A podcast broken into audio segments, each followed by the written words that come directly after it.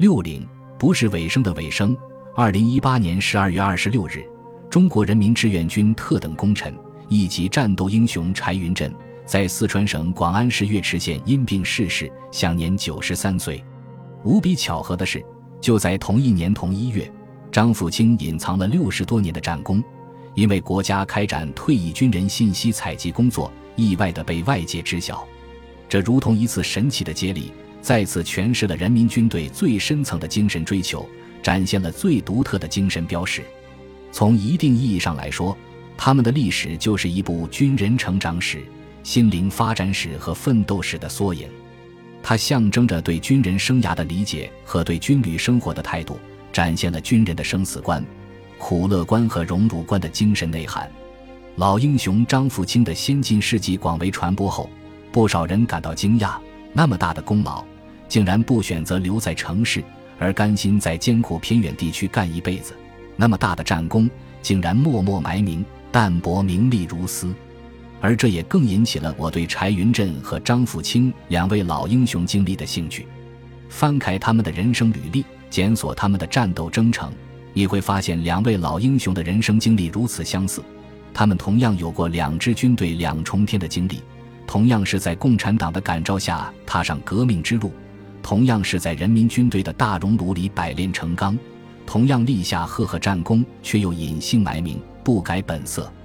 而随着研究的深入，我竟然发现，这并不只是张富清和柴云振的故事，而是一代代无名英雄的经历。在我党、我军的历史上，从来不乏这种淡泊名利的信仰者、拼搏者、奉献者。这样一篇课文，相信许多人都无比熟悉吧？这就是朝鲜战场上一次最壮烈的战斗——松骨峰战斗，或者叫舒塘站战斗。假若需要立纪念碑的话，让我把带火扑敌及用刺刀和敌拼死在一起的烈士们的名字记下吧。他们的名字是王金传、邢玉堂、胡传九、景玉卓、王文英、熊关全、王金侯、赵希杰、隋金山、李玉安、丁振岱、张贵生、崔玉亮、李树国。魏巍，谁是最可爱的人？李玉安、景玉卓，就是作家魏巍笔下。谁是最可爱的人里的活烈士？抗美援朝著名的松骨峰战斗持续了五个多小时，美军的数十门火炮和十余辆坦克集中射击，并投下凝固汽油弹。第三十八军三三五团三连的阵地一片火海，勇士们带着满身火焰扑向敌人，展开殊死肉搏。著名作家魏巍深入到松骨峰阻击战阵地，将志愿军战士的英勇壮举写入了。谁是最可爱的人？这一名篇，从此，最可爱的人就成了志愿军将士的光荣称号。谁是最可爱的人？中提到的活烈士李玉安和景玉卓，他们鞠躬不显、隐姓埋名的经历与柴云振、张富清两位老人极其相似。他们同样在战斗中身负重伤，与部队失去了联系，几十年后才重回人们的视线。一九五一年。重伤的李玉安被送回国治疗，他的肺部被子弹穿透，两根肋骨被打断，脊椎骨劈裂，先后动过八次手术。曾经给李玉安治伤的医护人员回忆，出院的时候，李玉安坚持不让医院开具残疾证明，他不想给组织添麻烦，不想占国家的便宜。受伤致残的景玉卓本来可以在荣誉军人学校住上一辈子，但他说自己没文化。选择回到乡下，能干点啥就干点啥，自己养活自己。在给上级的回乡申请中，他这样写道：“自愿同意回家。”左原文如此，正确的字为绝，下文统一标识，对对上级没有意意见，在任何困难中，自己是一个革命军人。左绝对不向困难低头，指执行党中央的决议。意。两位活烈士回到黑龙江省，一位做粮库工人，一位做普通农民。李玉安口述的履历表上，只笼统地写他讨过饭、扛过活、参加过解放战争、抗美援朝，却一个“工”字也没提。景玉卓被评为二等乙级伤残，领导给他开了三百五十斤高粱米做复员费。他伸手接过那张小小的纸条时，心里想着国家还困难。能给这么多已经不容易了，剩下的就是兑现自己的诺言，绝绝不招找政府麻烦，反做绝对不向困难低头。这两位从解放战争一路征战的老兵，李玉安荣立战功十次，景玉卓荣立战功十一次。翻开他们的履历，没有任何一项荣誉不是沉甸甸的。李玉安打四平，攻天津，过长江，立过三次大功。松骨峰战斗中，景玉卓带领八班一直坚守阵地最前沿。他所在的三连因为毙伤敌五百多名，被志愿军总部记集体特等功，授予攻守兼备锦旗一面，英雄部队光荣称号。面对生死考验，他们是无畏的英雄；面对名利得失，他们心中都只有一个参照坐标、牺牲的战友。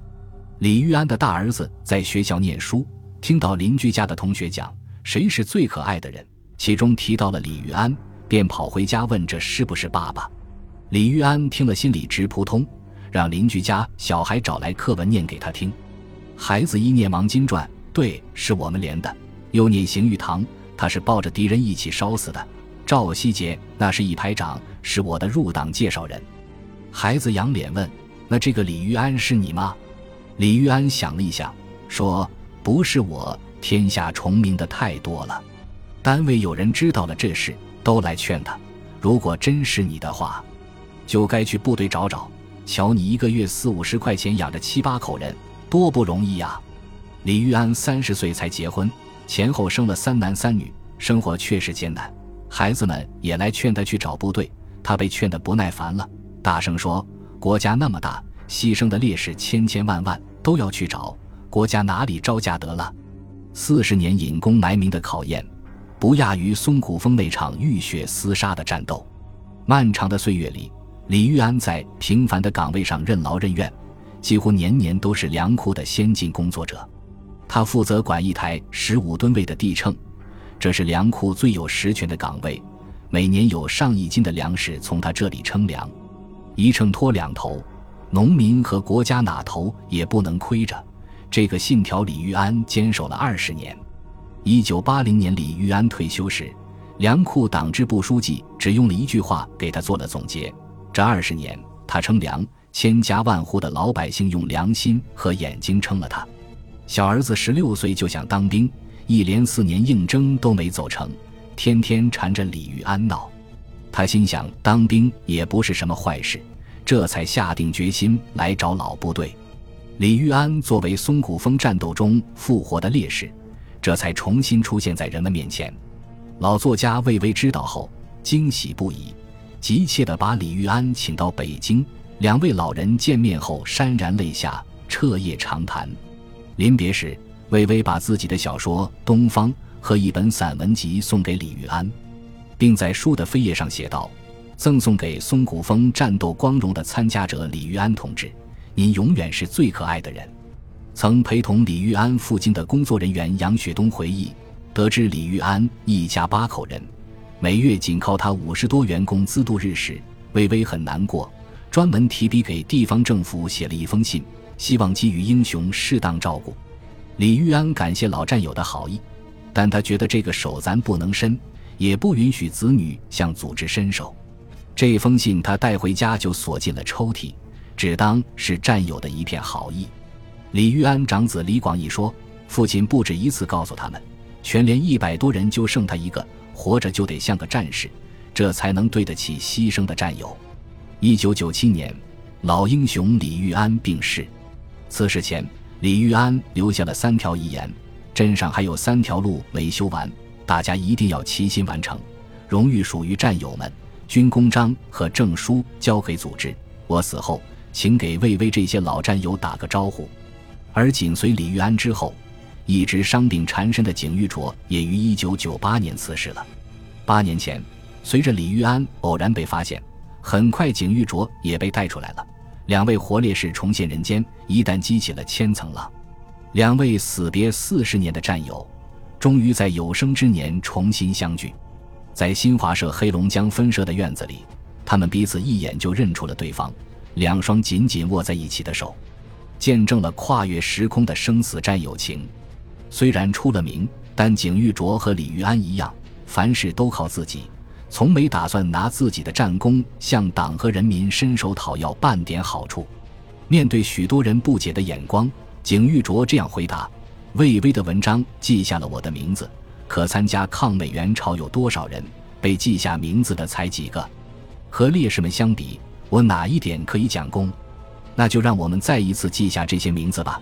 张富清，一九五五年退役转业，深藏功名六十多年；柴云振，一九五二年复员回乡，深藏功名三十三年；李玉安，一九五二年转业地方。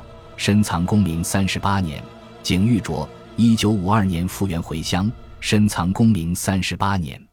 是的，就让我们一起记住吧，记住在抗美援朝战场上那一个个风餐露宿的夜晚，那一回回跃出战壕的冲锋，中国军人心里那团永远炽热的火焰，燃烧着英勇的青春，温暖着远方的家园。